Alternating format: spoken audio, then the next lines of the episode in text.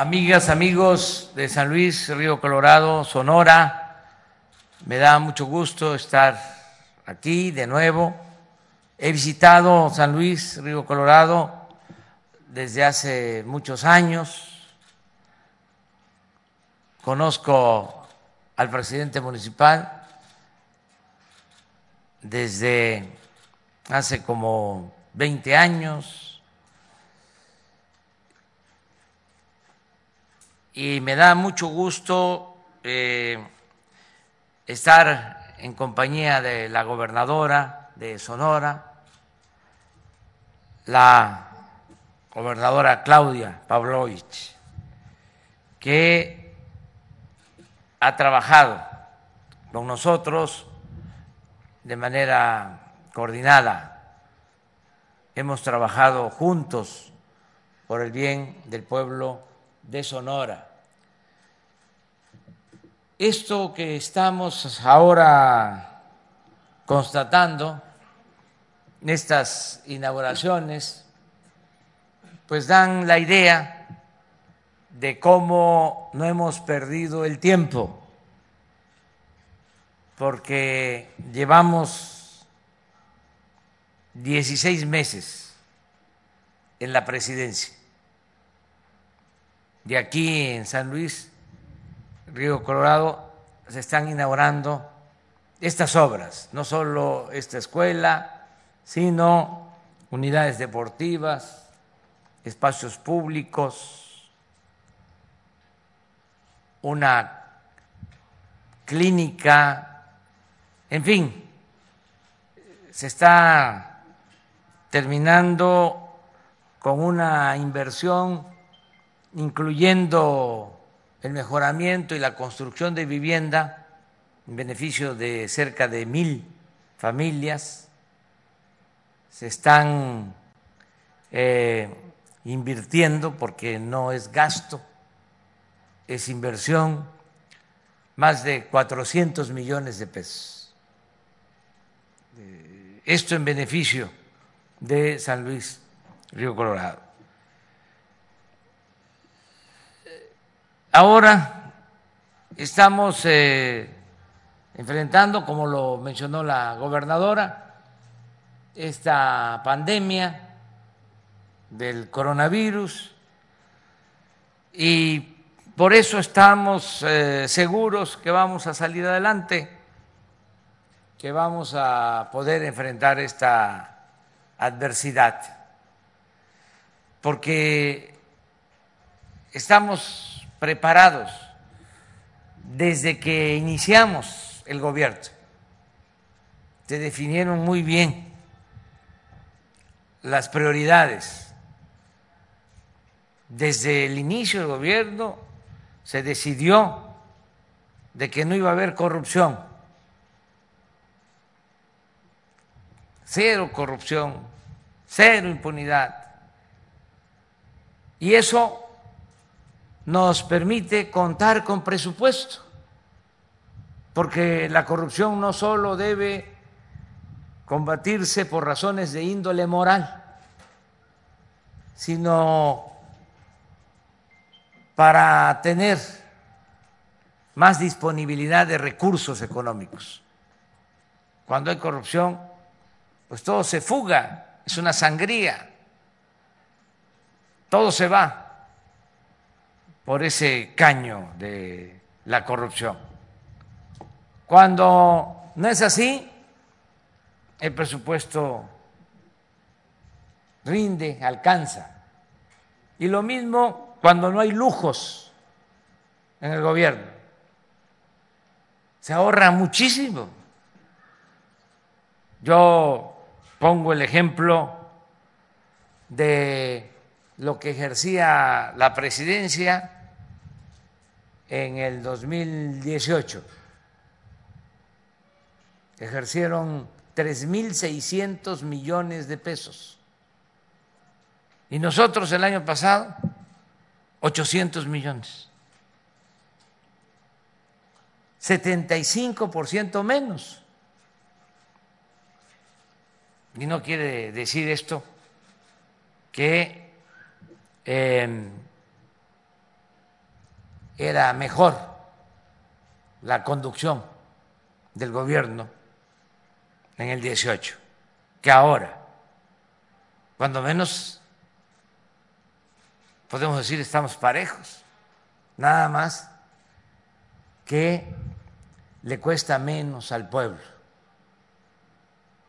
la presidencia de la República.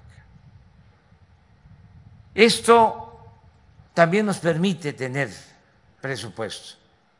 Es combate a la corrupción y austeridad republicana. La austeridad republicana no solo es un asunto, siempre lo digo, administrativo, es un asunto de principios. Juárez decía que el funcionario aprenda a vivir en la justa medianía, que no haya lujos, que no haya extravagancias, aviones privados, helicópteros privados, todo esto que sucedía y que se eliminó por completo. Yo llego a San Luis Río Colorado como he venido siempre, solo, sin escolta, ya no existe el llamado Estado Mayor Presidencial, los ocho mil elementos que cuidaban al presidente ya están en la Secretaría de Defensa para cuidar al pueblo. El presidente lo cuida la gente. Y el que lucha por la justicia no tiene nada que temer. Entonces, por eso, eh, desde el principio, tenemos fortaleza. Porque hemos ahorrado lo otro que se definió desde el principio, que le íbamos a dar atención a la gente más necesitada, más pobre. Dijimos, vamos a atender a todos, vamos a escuchar a todos, pero le vamos a dar la preferencia a los humildes, por el bien de todos, primero los pobres. Y empezaron los programas sociales. ¿Saben cuánto se está destinando a los programas sociales 500 mil millones de pesos. Pensión para adultos mayores, pensión para niñas, niños con discapacidad, 11 millones de becas para estudiantes de familias de escasos recursos económicos, atención médica, medicamentos gratuitos. Se nos viene esta contingencia y lo que decidimos es blindar a los pobres, que por ningún motivo, bajo ninguna circunstancia, se deje a la gente sin los apoyos, sin las ayudas que significan los programas de bienestar. Ahora mismo se están entregando por adelantado las pensiones a los adultos mayores, a más de 8 millones de adultos mayores. Y estamos haciendo lo propio con las personas con discapacidad. Entonces, eso ya se había definido desde el principio. Y así otras eh, medidas. Por ejemplo, desde que empezó el gobierno hablamos de apoyar a los jóvenes, porque en los gobiernos anteriores se abandonó a los jóvenes. Lo único que se hizo fue etiquetarlos, llamarles de manera despectiva ninis, que ni estudian ni trabajan. Nosotros decidimos iniciar un programa para darle trabajo a los jóvenes. y se les paga para que estén en empresas, en talleres como aprendices y se les paga un salario mínimo. Tenemos 900 mil jóvenes así y vamos a llegar a un millón de jóvenes que se están capacitando. Ya los primeros, porque esto inició desde el comienzo del gobierno y dura un año, ya les estoy firmando sus certificados, no con sello, no con facsímil, sino uno por uno, estoy firmando su certificado. Para que se acredite de que se formaron y también que el certificado sea como una carta de recomendación, para que las empresas les ayuden y les den empleo, les den trabajo. Afortunadamente, la mitad de los que están saliendo de la capacitación se quedan a trabajar en los mismos talleres en las mismas empresas en donde se formaron. Eso es importante, la mitad. Un 20% está siendo atendido con los créditos, porque quieren poner sus propios negocios, sus pequeños negocios, y se les está ayudando con créditos en el programa de tandas para el bienestar y un 30% restante van a una bolsa de trabajo para irlos acomodando. Ahora, con la crisis del coronavirus, con la epidemia del coronavirus, pues vamos a ampliar ese programa. Pero ya tenemos los cimientos, ya sabemos cómo hacerle no es improvisar nada. Lo mismo en el caso de las tandas. Este año, pequeños créditos para 500 mil.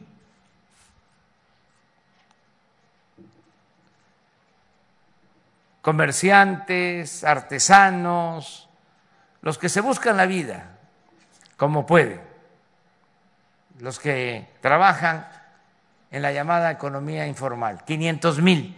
Pero como se nos va a venir eh, muy fuerte la crisis económica,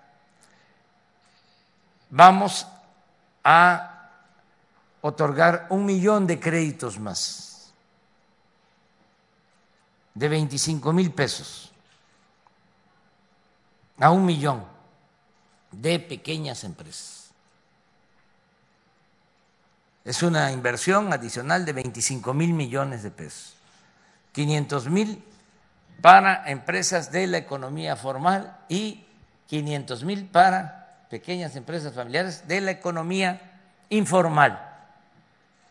Porque a diferencia de otros países, nosotros tenemos,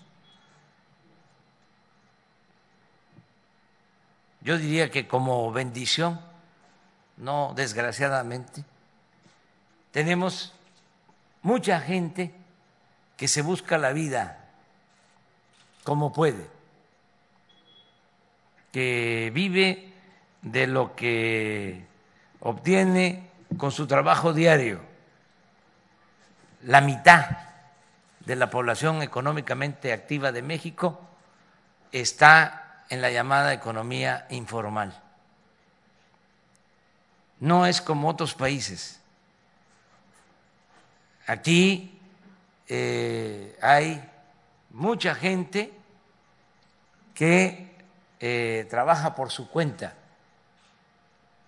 En tianguis, que se dedica a vender en fondas comida, eh, que tienen taquerías, que trabajan de distintas maneras y que si se para la economía, como estamos viendo ahora, ellos son perjudicados. Entonces hay que apoyarlos. Entonces ya sabemos cómo y tenemos los fondos, tenemos los recursos. Antes se, venía una crisis y lo primero que hacían era pedir un crédito al Fondo Monetario Internacional. Cuando la crisis de 1995, que se desplomó la economía, eh, Estados Unidos otorgó a México un préstamo, un crédito de 20 mil millones de dólares directamente el Tesoro eh, de Estados Unidos. Había una cuenta en Nueva York en donde lo que se vendía de petróleo de México iba a esa cuenta y no lo podía tocar el gobierno. Se hipotecó el petróleo de México hasta que se terminó de pagar es que se quitó la hipoteca. Eso no lo vamos a hacer nosotros. Tenemos reservas suficientes porque hemos sabido administrar y hay finanzas públicas sanas y no vamos a endeudar al país. En los 16 meses que llevo en la presidencia no ha aumentado la deuda pública en términos reales, como no había sucedido antes. Ahora vamos a enfrentar esta crisis igual, con disciplina, con honestidad, con austeridad y sin afectar a la gente, porque también antes eh, la receta era decirle a la gente, tenemos que apretarnos el cinturón. Ahora se nos cayó el precio del petróleo, como nunca, ¿eh? 13 pesos, 13 dólares el barril, como nunca. Y cuando sucedía esto, aumentaba el precio de la gasolina, aunque bajara el precio de la gasolina de importación. Ahora tomamos la decisión, eh, nosotros vendemos un millón doscientos mil barriles diarios de petróleo crudo. Imagínense de 50 dólares a 13, 14 dólares, la caída en el precio. Bueno, decidimos no aumentar el precio de la gasolina, al contrario, bajarla, como nunca se había visto. En el interior del país, a 16 pesos el litro de la magna. No se había visto eso. Estaba en 20. Aquí es otra cosa porque se mantienen precios especiales. Sostuvimos el compromiso de que cueste lo mismo la gasolina, qué es lo que cuesta del otro lado de la frontera. Aquí sostuvimos el compromiso de reducir a la mitad el impuesto sobre la renta y a la mitad el IVA. Y sostuvimos el compromiso también de aumentar al doble el salario mínimo aquí en la frontera, en 16 meses que llevamos en el gobierno. Por eso eh, vengo a decirles, tengamos fe, vamos a salir adelante, vamos a sacar adelante a México, tenemos muchas fortalezas vengo hablando de eso. Nos ayuda mucho eh, nuestra diversidad cultural, lo que heredamos de las grandes civilizaciones que florecieron en México, en nuestra nación. Tenemos toda esa herencia cultural. Se puede estar aquí donde comienza nuestra patria y las familias de San Luis Río Colorado son, como en todo el país, solidarias, fraternas. Esas costumbres que no se tienen en otras partes, en momentos de crisis nos ayudan mucho, porque la familia mexicana es la principal institución de seguridad social que hay en el país. Es más importante la familia mexicana que el ISTE, que el seguro, que el INSABI, que el gobierno, por la fraternidad. Por eso resistimos. Le va mal a un miembro de la familia, acuden en su apoyo otros. Ahora que estamos eh, cuidando a los adultos mayores porque son muy vulnerables ante el coronavirus, ¿quién cuida? De acuerdo a nuestras costumbres, a nuestras culturas, a los adultos mayores.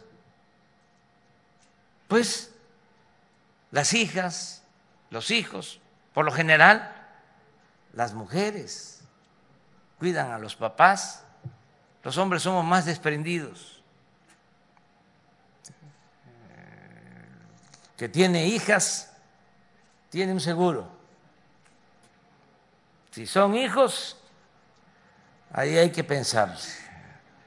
Ese es mi caso, pero yo espero que ellos este, ya para entonces eh, ya empiecen a cambiar eh, y que ya en el nuevo concepto, el nuevo rol, las nuevas prácticas, así como hay amas de casa, haya amos de casa y que también los hombres cuiden eh, a sus papás, a sus mamás, pero hasta ahora lo más común es que los que atienden a los mayores son las mujeres. ¿Eso qué significa? Bueno, que tenemos millones de enfermeras,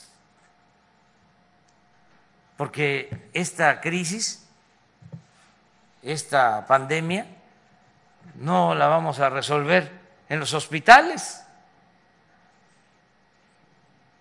la tenemos que resolver en los hogares, con la prevención, lo que aquí recomendaba la eh, gobernadora.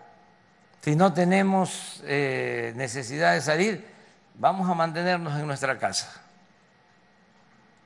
Ya en el caso del gobierno se decidió que pueden retirarse los servidores públicos a sus casas,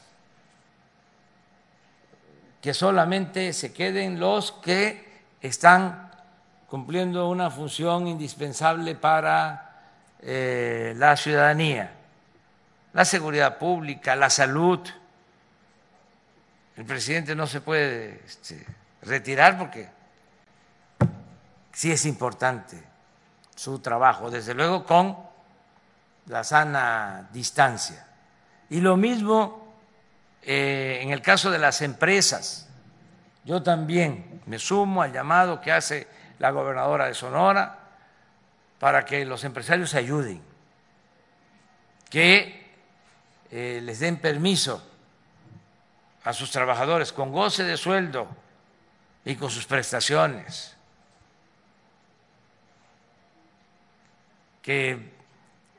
eso es como ir a la iglesia y confesar y comulgar 100 años. Eso es el amor al prójimo. Eso es llevar a la práctica el humanismo, no estar pensando nada más en lo material. Ahora se requiere de la solidaridad. Y están respondiendo los empresarios, muchos. Muy pocos son los que ya eh, despiden al trabajador y vete, no puedo ya este, sostenerte, aunque tenga forma de hacerlo,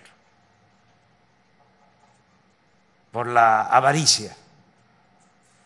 Afortunadamente hay muchos empresarios con dimensión social.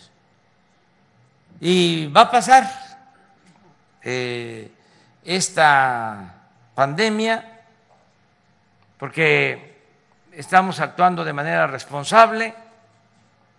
Antes también eran los políticos los que decidían qué se tenía que hacer.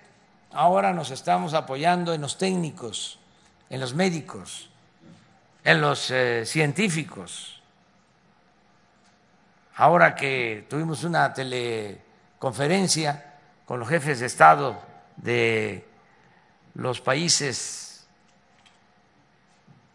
del grupo de los 20, yo les comentaba de que los políticos no somos todólogos, no somos sabelo todo. Imagínense un diputado un senador, cualquier político, declarando sobre el coronavirus, algunos saliendo hasta con mascarillas ahí, solo para aparecer por el protagonismo, alarmando a la gente, diciendo cosas que no son correctas.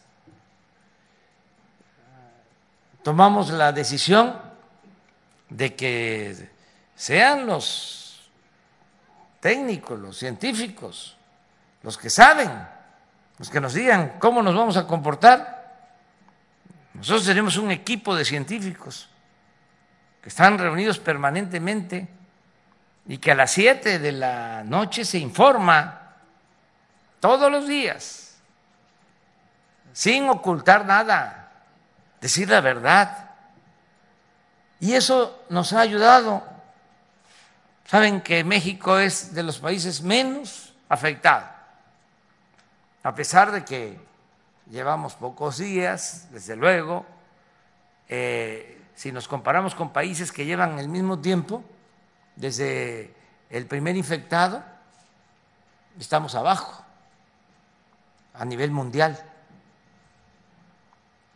pero necesitamos seguir conservando esa disciplina para que no se desborde eh, esta epidemia y que podamos salir pronto para reactivar la economía y llevar a cabo la obra de transformación completa, llevar a cabo la cuarta transformación de la vida pública de México. Yo celebro estar aquí, me da muchísimo gusto estar en San Luis Río Colorado. Nos vamos a seguir encontrando. Muchas gracias a Santos por su apoyo. De nuevo, muchas gracias a la gobernadora Claudia, que ha sido muy fraterna, muy solidaria. Estamos trabajando juntos de manera coordinada y eh, felicidades a Román Meyer, eh, a todo su equipo, porque es importante eh, hacer estas obras sin corrupción, a tiempo y con sentido de la belleza. No eh, hacer las cosas en serie, sino eh, construir de acuerdo a las características de cada región, a la idiosincrasia de los pueblos, a los materiales que existen en cada región. México es un mosaico cultural.